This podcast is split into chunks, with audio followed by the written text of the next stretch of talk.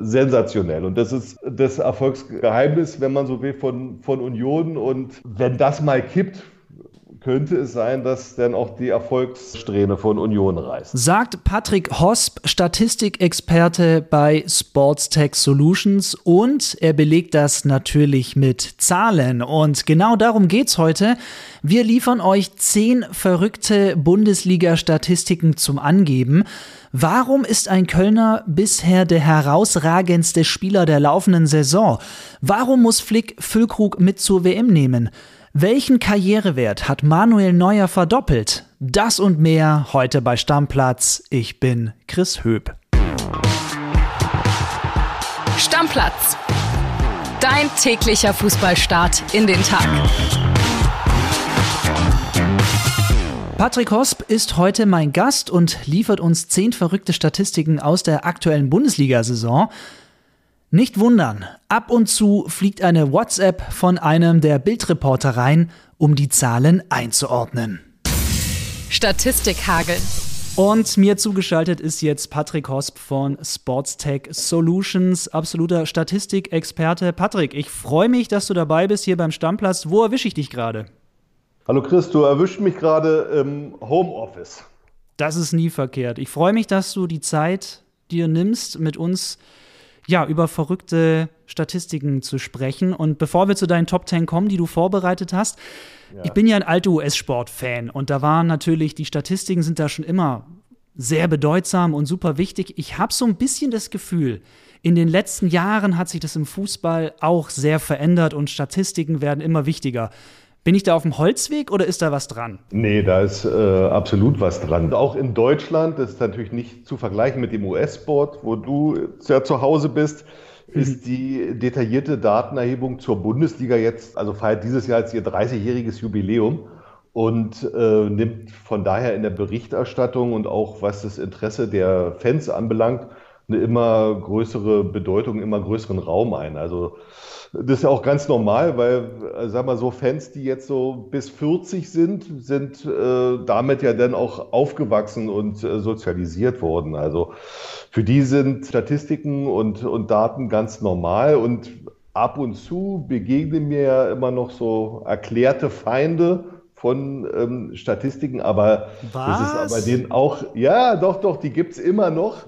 Auch äh, unter den Trainern teilweise. Die sagen ja, wir brauchen mehr Typen oder was? Und das kann man mit Zahlen nicht fassen. Genau, genau, genau. Bei denen ist es ja nur die halbe Wahrheit, weil also äh, für Tore und Ergebnisse interessiert sich, glaube ich, jeder Fan mhm. und äh, Fußballinteressierte. Und das sind ja schließlich irgendwie Mutter und Vater aller Statistiken.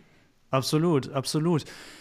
Neulich saßen wir auch zusammen wieder im Büro. Du bist ja auch immer, das mal für unsere Zuhörer kurz erwähnt, auch bei den Bundesligaspieltagen, bei Bild in der Redaktion bei uns am Start und versorgst ja alle mit unfassbar vielen Statistiken ja. und äh, das Mailfach wird dann immer zugeballert, weil du lauter geile Sachen raussuchst. Jetzt am Wochenende, vergangenes Wochenende, da saßen ja. wir am gleichen Block und ich habe mit einem Ohr, meine ich gehört zu haben, dass ein Kollege zu dir kam und der hat dich was gefragt, weil es unterschiedliche Angaben gab. Jetzt Frage an dich, wie können Statistiken voneinander abweichen und habe ich das überhaupt richtig mitgekriegt? Ja, das hast du richtig mitbekommen und äh, da gibt es zwei große Kategorien, wo es ab und zu zu Irritationen denn mal kommt. Das ist einmal bei der Frage, war es jetzt ein Tor oder ein Eigentor, wenn es ah. Abfälschung gegeben hat zum Beispiel. Äh, bei dem Kollegen ging es, glaube ich, aber darum, dass er nach dem Torvorbereiter, also der Anzahl der Torvorlagen von einem bestimmten Spieler gefragt hat. Ich weiß gar nicht mehr, wer es war. Bei all diesen Fragen geht es letzten Endes die offiziellen Bundesliga-Daten, wie man sie bei bundesliga.de oder auch auf bild.de äh, findet. Und es sind die einzige gültige Währung. Und bei diesen Entscheidungen, wie auch immer sie denn ausfallen, Tor oder Eigentor, die werden auch nicht willkürlich getroffen. Ne? Da gibt es dann so einen Definitionskatalog, der das dann äh, genau festlegt. Aber klar, ab und zu gibt es halt dann so diesen berühmten Interpretationsspielraum, äh, wie wir ihn ja auch, weiß ich nicht, bei strafbarem Handspiel im Strafraum äh, ja. war es jetzt strafbar oder nicht, von Schiedsrichterentscheidungen kennen. Also, und es ist ja auch gut so, dass da äh, immer so ein Rest bleibt, über den schön gestritten werden kann. Ja, absolut. Sonst wäre Fußball ja nicht Fußball, wenn alles immer glasklar wäre. Finde ich zumindest. Genau. weißt du denn auch, ob und wie Bundesliga-Teams oder auch die DFL Statistiken ja nutzen zur Analyse oder in welchem Umfang ja auch. Vielleicht habt ihr von äh, Sportstech Solutions ja auch eine Kooperation mit einem der Teams oder vielleicht sogar mit der DFL? Wir sind eine DFL-Tochter. Von daher haben wir da natürlich ganz viel mit der DFL zu tun. Und was die Trainerteams der Bundesligisten anbelangt, die haben über äh, eigene Tools die Möglichkeit, direkt auf Daten zuzugreifen, nutzen das auch. Und darüber hinaus haben wir äh, noch eine Clubredaktion, die äh, okay. für alle Vereine aus der ersten oder zweiten Liga Gegneranalysen anbietet zum nächsten oder übernächsten Spiel oder auch Eigenanalysen vom, vom eigenen Team. Und das wird auch genutzt von vielen Vereinen und auch die sehr erfolgreichen nutzen das natürlich. Ich habe natürlich noch eine Frage, bevor wir jetzt dann wirklich loslegen mit den äh, zehn verrückten Statistiken, die du rausgesucht hast. Äh, wenn du so ein krasser Zahlenguru bist, gibt es da irgendwie bei dir auch im Freundes- oder Familienkreis, wirst du ständig angehauen, Patrick, komm, ich habe hier noch eine Wette laufen oder ich möchte hier wetten auf das Spiel, hast du noch irgendwie ein, zwei geile Statistiken, dass ich irgendwie meine Wette besser platzieren kann oder so? Also äh, was Wetten anbelangt, passiert mir das eigentlich nur in einer äh, Bildredaktion. Was das jetzt aussagt, denn, was das äh, jetzt aussagt. enttäuschte äh, Kollegen mit meinen todsicheren Tipps. äh, nee, und äh, in, der, in der Familie, also es ist unterschiedlich. Mein Sohn interessiert sich natürlich sehr für Fußball, hm. meine Frau überhaupt nicht. Insofern haben wir, müssen wir andere Themen finden und das gelingt uns auch. Das ist doch schön. Wunderbar. Dann lass uns loslegen. Ich freue mich sehr, dass du dir die Mühe gemacht hast, zehn sehr geile, das kann ich jetzt schon mal ankündigen, Statistiken rauszusuchen. Also, liebe Stammplatzhörer, das ist für euch richtiges Angeberwissen, egal ob ihr dann mit Freunden quatscht oder morgens in der Kaffeeküche bei der Arbeit. Und wir fangen an mit Union Berlin, ganz einfach, weil sie ja Tabellenführer sind und oben stehen. Und ja, Patrick, ist Union so, ja, vielleicht sogar der ungewöhnlichste Tabellenführer aller Zeiten? Also ich würde sagen, zumindest einer der ungewöhnlichsten. Ne? Also die sind seit vier Spieltagen an der Spitze. Das ist so lange wie Bayern München diese Saison auf Platz 1 äh, gelegen hat. Und jetzt kommt ja der Supersonntag. Union gegen Dortmund, Bayern gegen Freiburg. Da, mhm. wenn es ganz gut läuft für Union, sind sie ja vielleicht dann schon sieben Punkte vor den Bayern und äh, vor Dortmund und dann, ja, Leicester lässt grüßen. Aber äh, ganz so weit ist es ja noch nicht. Aber schon jetzt ist es, also nicht nur was die finanziellen Mittel anbelangt. Ne, das ist äh, komplett ungewöhnlich, dass äh, Union da oben mitspielen kann. Auch wie sie das äh, anstellen, ist, ist ungewöhnlich. Also ein Beispiel ist, die haben 45 Prozent Ballbesitz. Das ist nach Schalke der geringste Spielanteil von allen Clubs und trotzdem sind Krass. sie auf eins. Also das heißt, wenn man mal so eine effektive Spielzeit nimmt, die liegt so bei 55 bis 60 Minuten pro Spiel, wo der Ball wirklich läuft. Ja das heißt, Union ist so 25 Minuten am Ball. Das reicht ihnen, um viele Spiele zu gewinnen. Und das schaffen sie halt mit ihren altbekannten Tugenden. Also sie sind das laufstärkste Team. Sie bestreiten die meisten Zweikämpfe und sie sagen auch immer von sich, sie wollen eklig sein und äh, feiern sich auch dafür. Und äh, in der Tat haben sie auch die meisten Fouls begangen. Sie stehen oben, weil sie eine ganz, ganz brutale Abschlusseffizienz haben. Also nur zwei Teams haben noch einen geringeren X-Goals-Wert. X-Goals, das sind diese zu erwartenden Tore genau, aufgrund genau. der Chancen, die du hast. Und da liegt Union nur auf Platz 16. Also nur zwei Mannschaften äh, gibt es, die, bei denen noch weniger Tore erwartet ja. wurden. Aber Union hat sechs mehr geschossen, als zu erwarten waren. Krass. Und das ist der absolute Spitzenwert. Also das Gegenbeispiel ist Dortmund. Die haben fünf Tore weniger geschossen, als sie an Chancen hatten. Das ist der ah. schwächste Wert. Und Union hat halt mit Geraldo Becker einen, der dieser Saison alles trifft. Der alleine hat schon vier Tore mehr geschossen, als es seine Chancen eigentlich hergegeben haben. Also sensationell. Und das ist das Erfolgsgeheimnis, wenn man so will, von, von Union. Und wenn das mal kippt, könnte es sein, dass dann auch die Erfolgssträhne von Union reißt. Ja, da schauen wir mal. Es sind ja noch ein paar Spiele in der Bundesliga, ein paar Spieltage auf jeden Fall. Aber aktuell hast du völlig recht. Läuft's für Union. Die sind ja auch vor Freiburg, Bayern und Dortmund in der Tabelle. Gab es das ja. überhaupt schon mal oder wann gab es das zuletzt? Dass Bayern und Dortmund nach neun Spieltagen, also keiner von beiden auf Platz 1, keiner ja. von beiden auf Platz 2, das gab es zuletzt zu diesem Saisonzeitpunkt vor 13 Jahren.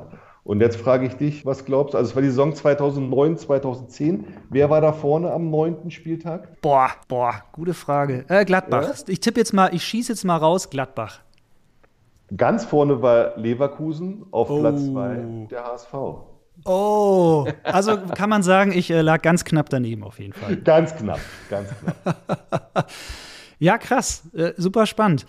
Wer ist denn aus Statistik und Zahlensicht so der Spieler der Saison bisher? Einer für mich, der Spieler der Saison ist Florian Kainz vom ähm, ersten FC Köln. Also der hat viermal selbst getroffen, vier Treffer vorbereitet und für Köln momentan so wertvoll wie Toni Modeste in der, in der letzten Saison. Deswegen ist besonders bitter, dass jetzt am zehnten Spieltag äh, müssen sie auf ähm, Keins verzichten. Dem ist nämlich was sehr Ungewöhnliches am neunten Spieltag jetzt im Derby gegen Gladbach äh, passiert. Da hat er gegen Jonas Hofmann ersten Strafstoß rausgeholt, selbst verwandelt. Dann hat er gegen Hofmann einen verursacht und dafür gelb-rot gesehen und ist deswegen gesperrt. Aber das ist wirklich ein äh, sehr, sehr ungewöhnliches äh, Quartett an Ereignissen in einem Spiel, was keins dahingelegt hat. WhatsApp ab. Ja, hallo, hier ist der Köln-Reporter Mirko Frank. Ja, das kann man durchaus sagen, dass Florian Kainz zu den herausragenden Spielern in dieser Saison gehört. Ähm, er ist vor allem bei Steffen Baumgart der absolute Stammkraft, hat vor allem aber in diesem Jahr nach den Wechseln von Ötschern und Modest nach Dortmund mehr und mehr Führungsqualitäten in der Mannschaft übernommen. Auf dem Platz ist das einer, der immer den Ball fordert, Verantwortung übernimmt bei Standards. Keins ist eigentlich immer da und versteckt sich nicht. Oder wie wichtig Keins für Baumgart ist, hat er zuletzt auch sichtbar gemacht, als er ihm die Kapitänsbinde in der Conference League gegeben hat, weil Hector auf der Bank saß. Was man allerdings nicht versteht, ist, dass Keins derzeit keine Rolle in Österreichs Nationalmannschaft spielt. Ja, da schütteln viele im Verein den Kopf drüber, aber das sollte sich ändern, wenn er so weitermacht. Wer muss denn außer Keins noch erwähnt werden? Also Geraldo Becker hast du selber schon erwähnt. Ich werfe jetzt ja. auch mal noch einen Musiala rein oder einen Kunku, die für mich auch immer super spielen aktuell. Jamal Musiala, also wer, wer, den nicht liebt, der hat den Fußball nie geliebt. Die Fakten sind schon Hammer. Der ist 19, torgefährlichster Mittelfeldspieler der Bundesliga, Top-Torschütze bei den Bayern mit fünf Toren, Top-Vorbereiter bei den Bayern mit vier Torvorlagen und hat dazu auch noch die meisten Zweikämpfe bestritten. Und äh, das sind ja nur die, die reinen Fakten, seine überragende Technik, Ballbehandlung, Unterbedrängnis, äh, ja. Spielverständnis, Kreativität. Das ist ja äh, in, in Zahlen nicht messbar. Und nee, ich freue mich immer, wenn der am Ball ist, weil ja, ich dann weiß, jetzt ja. kann gleich was Schönes passieren. Genau, ganz genau. Also für mich irgendwie die deutsche WM-Hoffnung. Und jüngster Turnierspieler war er ja schon bei der EM 2021 und in Katar kann er immer noch als Teenager vielleicht der Weltmeister werden. WhatsApp ab. Servus, hier ist Bayern-Reporter Heiko Niederer. Ja, Jamal Musiala äh, ist natürlich einer der Spieler der Saison, wenn nicht sogar der überragende Spieler bisher der Saison ähm, bei den Bayern. Jede Menge Tore und Vorlagen äh, und mittlerweile ganz klar gesetzt als Stammspieler. Was macht ihn so besonders? Natürlich vor allem seine Wahnsinns-Dribbelfähigkeiten. Er geht einfach immer ins Eins zu eins. Er sucht die Duelle und kommt fast an jedem Gegenspieler vorbei. Und selbst die Mitspieler sagen, im Training macht er das genauso äh, unberechenbar. Man weiß wirklich nie, was er gerade macht mit dem Ball. Immer den Ball eng am Fuß. Der klebt ihm wirklich förmlich äh, an den Schlappen und ähm, er kommt einfach vorbei an den Leuten mit seinen schlangenmäßigen Bewegungen. Er, er trainiert das ja auch speziell, macht da extra Training, macht auch Training, wie er sich nach Fouls und nach Zweikämpfen vernünftig abrollt, wie er ja sich pflegt und so weiter. Also er ist da sehr, sehr professionell, was das alles angeht. Und ähm, ja, ich glaube, er wird auf jeden Fall sogar noch besser werden und ist natürlich auch unsere große Hoffnung für die WM in Katar mit Deutschland. Jamal Musiala wirklich, äh, ja, im Moment der Mann der Stunde. Niklas Füllkrug, der spielt bisher eine Monstersaison für Werder. Da sagen ja schon viele, Hansi Flick muss den mitnehmen. Gibt es dann auch Zahlen, die untermauern? Also klar, die acht Tore, zwei Vorlagen in neun Spielen, die hat man wahrscheinlich auf dem Schirm. Aber gibt es aus deiner Sicht noch weitere Argumente? Hansi, du musst den Niklas mitnehmen. Flick hat ja selber gesagt, irgendwie so einen Spieler hat er nicht im Kader. Also äh, dafür wäre es ja schon dann ratsam, so eine richtige Mittelstürmerkante mitzunehmen. Und wie du gesagt hast, Füllkrug mit seinen acht Toren äh, und trifft Woche für Woche, liefert ja da selber sportliche Argumente. Ich hätte dann noch ein so ein halbsportliches Argument. Oh, schieß äh, los. Also der letzte Werder-Spieler, spielt er bei Werder Bremen mit so vielen Toren zu diesem Saisonzeitpunkt war. Claudio Pizarro. Auf Torschützenliste war. Claudio Pizarro. Nein. Ah. also jedenfalls nicht mit so vielen Toren. Das äh, war 2-5, 2-6 Miroslav Klose. Alter. Der hatte damals zehn Tore schon geschossen nach neun Spieltagen. Und der wurde dann am Ende der Saison nicht nur Torschützenkönig, in der Bundesliga, sondern auch Torschützenkönig bei der WM 2006. Ja, wenn das kein Omen ist. Ja, also da gibt es ja eigentlich nichts zu überlegen, ja. oder? Hansi, sofort draufpacken aufs Roster, mitnehmen. ja, krass, da hatte ich noch nicht mal Abi, als der Klose das gemacht hat. Also bin ja auch nicht mehr der Allerjüngste, aber irre. Das ist ja wirklich schon sehr lange her. Und wir hören mal rein, was mein Bildkollege Michael Schröer zu Niklas Füllkrug zu sagen hat. WhatsApp ab. Moin, moin nach Berlin. Ja, dass wir heute über Niklas Füllkrug und die Nationalmannschaft sprechen, das hätte ich wirklich nicht für möglich gehalten vor der Saison. Aber dass er mit acht Treffern an der Spitze der Torjägerliste steht, das hätte ich auch nicht gedacht. Deshalb passt es ja irgendwie. Also, Hansi Flick hat ja ganz offen mit dem Gedanken gespielt, noch einen echten Mittelstürmer mit nach Katar zu nehmen. Ein Spieler, der zum Ende einer Partie reinwerfen kann und der dann nochmal einen extra Impuls bringt. Und für mich ist Füllkrug da ganz einfach gerade in der besten Verfassung. Er zeigt sich bei Werder über die letzten Monate extrem stabil, trifft am laufenden Band und ich finde, das sollte auch belohnt werden. Wenn Füllkrug tatsächlich so weitermacht in den nächsten Wochen, dann kommt Hansi Flick einfach nicht an ihm vorbei und sollte ihn auf jeden Fall mitnehmen. Wir werden sehen, wie sich entwickelt, ob Füllkrug so weitermacht oder ob er tatsächlich nochmal einbricht. In diesem Sinne, viele Grüße aus dem Norden. Wir hören uns. Ciao, ciao. Ja, Patrick, jetzt haben wir ganz viel über Stürmer natürlich gesprochen. Tore sind immer sexy, keine Frage. Aber jetzt kommen wir mal zu den Torhütern und da müssen wir nach Stuttgart gucken, weil da steht alles außer die Null in den letzten Spielen. Richtig, genauer gesagt in den letzten Heimspielen und zwar in den letzten 26 Heimspielen. Oh Gott. Da haben die Stuttgarter nie zu Null gespielt. Also in den letzten 26 Heimspielen immer mindestens ein Gegentor kassiert oh. und damit den historischen Rekord eingestellt. Und den hat, äh, den teilen sie sich jetzt mit Rot-Weiß Essen. Das mm. war äh, von 1970 bis 1974, also ist auch schon eine Ecke. Das stimmt. Her. Und jetzt am 10. Spieltag geht es zu Hause gegen Bochum, Abstiegskracher der äh, Vorletzte gegen den Letzten. Und da können die Schwaben, wenn es nicht so läuft, wie sie es vorstellen, zum alleinigen Rekordhalter werden. Ja, de, du hier, mein Herz blutet eh schon, weil ich bin ja gebürtiger Schwabe und 26 ja. ist ja echt schon ein Tritt in den Bobbes. Also das ist ja brutal, wenn man jetzt auch die 27 voll machen, das muss echt nicht sein. Das ist echt ja. brutal. Das ist ja richtig schlecht. Das muss man einfach sagen. Äh, ist in der Tat so, ja. WhatsApp ab. Hallo, hier ist VfB-Reporter Leon Potocek. Die Stuttgarter Abwehrschwäche lässt sich nicht auf einen einzigen Grund zurückführen. Mal ist es die Schlafmützigkeit zu Spielbeginn, mal verteidigt man Standardsituationen nicht energisch oder konzentriert genug, siehe das letzte Heimspiel gegen Union Berlin. Mal streuen sich krasse individuelle Fehler hinten ein und dann gibt's auch immer wieder Spielsituationen, in denen die Raumaufteilung einfach vogelwild ist und viel zu große Abstände zu den Gegenspielern gelassen werden. Leider ist auch Torhüter Florian Müller nicht konstant genug. Trotz sehr guten Saisonstarts streuen sich bei ihm immer wieder einige Patzer ein. Gibt aber Licht am Horizont für die VfB-Fans, denn mit Dan Axel Zagadou konnte der VfB ablösefrei einen sehr guten Spieler verpflichten. Zagadou war ja vorher vereinslos, dementsprechend fehlt es ihm noch ein wenig an Spielpraxis und Fitness. Hat er die aber wieder zurück, dann hat der VfB einen sehr starken Abwehrspieler in seinen Reihen mit Potenzial zum Abwehrschaffen. Nicht schlecht, sondern richtig gut ist Manuel Neuer bei den Bayern. Und da hast du mir gesteckt, dass er einen Karrierewert verdoppelt hat, lieber Patrick. Klär uns auf. Ja, das ist richtig. Und für mich ist er einfach der GOAT, der größte aller Zeiten unter den Torhütern. Oha, besser als Oliver Kahn? Besser als Oliver Kahn. Ah, krass. Ja, also, äh, noch viel kompletter als, als Kahn hat wirklich das Torwartspiel revolutioniert und klar geht er oft, oft ins Risiko und dann sieht man ab und zu mal, dann, äh, dass er da überzogen hat, aber wie viele Situationen er durch dieses äh, riskante Spiel im Keim schon erstickt, ist Ja. sensationell und seine anderen Fähigkeiten sind ja sowieso alle offensichtlich. Absolut. Äh, nichts zu seinen hervorragendsten Fähigkeiten zählt das Tore erzielen, aber dafür ist er eigentlich auch nicht zuständig.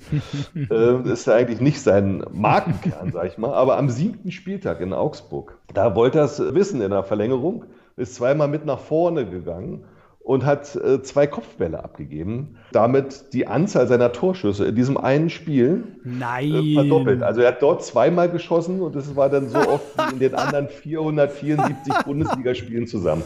Ja. 474? 475 hat er gemacht Ah, und ja. vier Torschüsse abgegeben und davon zwei im Spiel in Augsburg. Aber da hat er Pech gehabt, dass äh, Raphael Gikiewicz einen Sahnetag erwischt hat und bei den einen zumindest kann ich mich erinnern, sensationell pariert hat. Ja, krass, da hat der Neuer einfach mal an einem Tag zwei rausgehauen, quasi. Weiß gar nicht, ob er das selber weiß. Wahrscheinlich nicht. Es wird ihn wahrscheinlich auch nicht interessieren. Ja, da, da er auch nicht getroffen hat, so, ne, das ist wahrscheinlich Genau. nicht die Statistik, auf die er gucken wird, aber Nein, und er hat äh, auch noch verloren, das wird er alles aus seinem Gedächtnis gestrichen haben. ich, ich fürchte auch, ich fürchte auch. WhatsApp ab. Servus, hier ist Bayern-Reporter Heiko Niederer. Ja, Manuel Neuer, äh, zwei Torschüsse in Augsburg hatte ich ehrlich gesagt selber auch gar nicht so auf dem Schirm. Aber man weiß natürlich, dass äh, Manuel Neuer einfach auch super am Fuß ist. Viele Mitspieler sagen, ja, er könnte auch locker im Feld spielen. Vielleicht nicht in der ersten Liga. Ähm, da ist es mit seinen 36 Jahren, was das Läuferische angeht, sicherlich dann schwierig. Aber er könnte sicherlich in vielen, vielen Mannschaften auch im Feld mitspielen. Er ist einfach überragend äh, am Ball. Das sieht man ja auch immer wieder, wenn er rauskommt und die Bälle klärt. Äh, spielt ja oftmals äh, quasi eine Art Libero. Also er ist einfach auch wirklich fantastisch ähm, mit dem Fuß. Das macht ihn neben seinen Top-Paraden eben auch so ja, herausragend und besonders. Und ich glaube, da beneidet uns sicherlich die ganze Welt, dass wir mit Manuel Neuer so einen überragenden Torwart haben, der eben ja nicht nur tolle Paraden zeigt, sondern eben auch, äh, auf den man sich verlassen kann, der notfalls auch als Libero einfach hinten mitspielt und, wie wir es gesehen haben, in Augsburg notfalls auch mal mit nach vor- vorne geht. Vielleicht gelingt ihm ja auf seine in Anführungszeichen alten Tage ja irgendwann sogar noch äh, das erste Tor. Das wäre natürlich noch ein besonderes Ausrufezeichen seiner Karriere. Manuel Neuer spielt ganz viel bei den Bayern. Kann man denn auch einen Bundesliga-Rekord aufstellen, wenn man nicht so oft auf dem Feld ist? Ähm, ich nehme an, du fragst für einen Freund oder? Ja, ja, genau, für mich selber natürlich, weil ich bin ja, bin ja quasi äh, vierter Torhüter beim VfB. Genau. Wusstest du noch nicht, genau, ja. Vierter Torhüter ist äh, ein gutes Stichwort. Der äh, Bremer Ersatztüter. Torhüter, nicht Tüter. Torhüter. Michael Zetterer.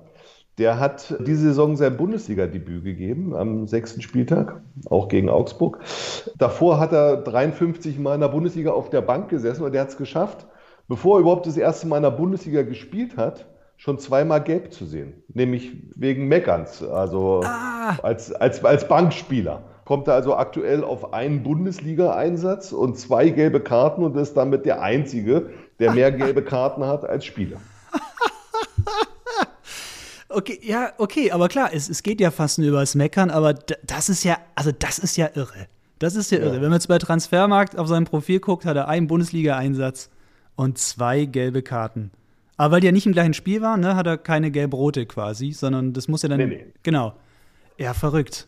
Ja, Ja, also das ist quasi äh, ein Fun-Fact für alle Bremen-Fans. Und ich Genau. freue mich sehr, ich freue mich wirklich sehr, Patrick, weil ich bin ja ein ehemaliger Torhüter. Na, hat zwar nie groß gespielt, nur bei mir im Dorfverein, aber freue mich, dass wir noch eine Torwartstatistik haben. Dann sind wir auch schon bei der neunten.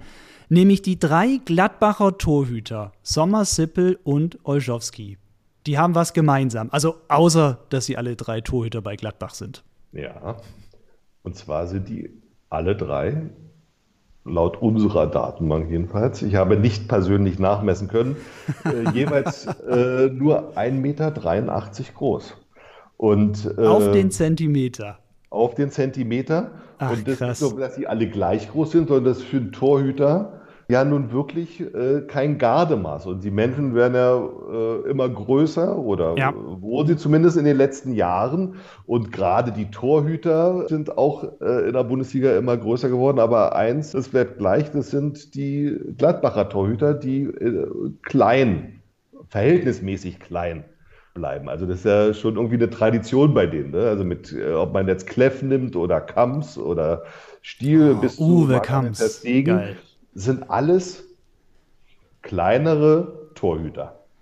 Und anscheinend äh, setzt man in, in Gladbach auf äh, kleinere, flinke, spielstarke Torhüter. Na siehst du, ich bin 1,88 und Bundesliga war nie ein Thema für mich Ja, als also Tor. für Gladbach bist du eindeutig zu groß. Für Gladbach wäre ich zu groß. ja, äh, vielleicht müssen wir mal nachmessen. Vielleicht hat Gladbach einfach kleinere Tore im Stadion. Das ist jetzt eine sehr gewagte These. Ich glaube nicht, dass die zu halten ist. Aber ein, alle drei 1,83 ist auf jeden Fall auch Aber ein. trotzdem, Jan Sommer ist natürlich ein ganz großer. Also ich meine, Ey, der- klar. Hier beim Spiel bei den, bei den Bayern hat er Ja. 19 Torschüsse gehalten. Ich hab's damit gefeiert. Ewigen, Ich hab's einen gefeiert. ewigen Rekord äh, pulverisiert. Der war vorher bei Ja. 14 Torschüssen für ein Spiel und jetzt steht er halt bei 19. Also Das war ein richtig Chapeau. geiles Spiel von ihm, auf jeden Fall. ja, Und es ist ja immer so, ich freue mich da auch immer, weil klar, man spricht immer über geile Tore, geile Vorlagen, aber auch so Paraden sind einfach auch geil. Und Sommer hat in dem Spiel wirklich den Gegner zermürbt einfach, weil Ja. der hat einfach nicht durchgelassen und der hat so super gehalten. Das war richtig, richtig geil. WhatsApp ab. Hallo, hier ist dein Bildreporter Christian Hornung von Borussia Mönchengladbach. Also der Fakt, dass alle drei Gladbach-Torhüter nur 1,83 Meter groß sind, Sommer, Sippel und Olschowski, der überrascht mich nicht, denn das ist eigentlich eine Geschichte, die in Mönchengladbach Tradition hat. Äh, Wir hatten hier zum Beispiel Casey Keller, der war nicht besonders groß. Wir hatten über sehr, sehr viele Jahre Uwe Kamps, da gab es sogar immer die Diskussion, äh, ob der überhaupt 1,80 ist, weil der stand zwar äh, bei Transfermarkt und so immer mit 1,80, aber es hörte sich eher so an oder sah eher so aus, als wäre der nur 1,79 oder 1,78. Also das ist nicht neu in Gladbach und das ist auch in Gladbach traditionell kein Problem, denn hier geht es eigentlich darum, dass die Torhüter gut Fußball spielen können, dass sie erste Aufbauspieler sind. Das war bei Marc-André ter Stegen so und das ist auch bei Jan Sommer so, der ein überragender Fußballer ist, für mich der Beste in der Bundesliga, noch besser als Manuel Neuer und deswegen ist das mit der Größe gar kein Problem. Außerdem ist die Sprungkraft von Jan Sommer so überragend, dass das überhaupt nicht ins Gewicht fällt. Patrick, zum Schluss noch. als du als du es mir geschickt hattest, musste ich schon lachen, als ich es nur gelesen habe. Köln-Trainer Steffen Baumgart und Serge Gnabry haben was gemeinsam. Und ich kann euch schon mal verraten, es ist nicht der Friseur. Patrick, klär uns auf, bitte. ja, ich meine, da habe ich ja ein bisschen drin. Es ging ja um Rekorde eigentlich aus, aus dieser Saison. Die beiden sind äh, diese Saison ja noch in der Bundesliga aktiv. Der eine als Trainer, der andere als Spieler. Aber Genau. äh, den Rekord, den sie sich teilen, der äh, liegt bei beiden schon etwas zurück. Und zwar sind Baumgart und Gnabry die einzigen beiden Bundesligaspieler, die in ihren ersten fünf Auswärtsspielen immer getroffen haben. Bei Gnabry Krass. war das in der Saison 2016, 2017 für Bremen der Fall Mhm. und bei Baumgart 95, 96 im Trikot von Hansa Rostock. Mal zum Vergleich, also hier die Heroen der, äh, der Gegenwart, äh, Erling Haaland, also der, der immer trifft, traf im ersten Bundesliga-Auswärtsspiel gleich dreimal, aber nicht im zweiten. Also demzufolge auch nicht in seinen ersten fünf. Und Robert Lewandowski, da war noch in, in Dortmund, hat äh, in seinem, nur in einem seiner ersten fünf Auswärtsspiele getroffen. Sogar der große Gerd Müller ging im ersten Auswärtsspiel, Bundesliga-Auswärtsspiel seiner Karriere leer aus. Kaum zu glauben. Aber dir glaube ich das natürlich. Du bist der Statistikfuchs. Wie, wie hast du denn jetzt Baumgart und Gnabry zusammengekriegt bei der Recherche? Die hatte ich im, im Hinterkopf, weil wir äh, führen so ein paar äh, Rekorde und das war einer, den ich mal ähm, aktualisiert habe. Das war, äh, glaube ich, 2018. Da hat äh, Player so eine ähnliche Serie hingelegt. Da, glaube ich, die ersten vier getroffen. Ja. Und dann äh, füttert man die Datenbank und guckt, ah, gab es das denn schon mal? Und da sind die beiden halt rausgekommen. Und weil das halt so eine ungewöhnliche Kombination war, äh, Baumgart und Gnabry ist äh, die ähm, im Hinterkopf hängen geblieben. Sehr geil. Patrick Hosp von Sports Tech Solutions. Äh, vielen, vielen Dank, dass du die Zeit genommen hast und wir Ja, sehen uns gerne. ja sehr bald dann am Wochenende wieder im Büro. Das wird so sein, ja. Ich freue mich drauf. Ich mich auch, Patrick. Danke dir. Mach's gut. Stammplatz. Dein täglicher Fußballstart in den Tag.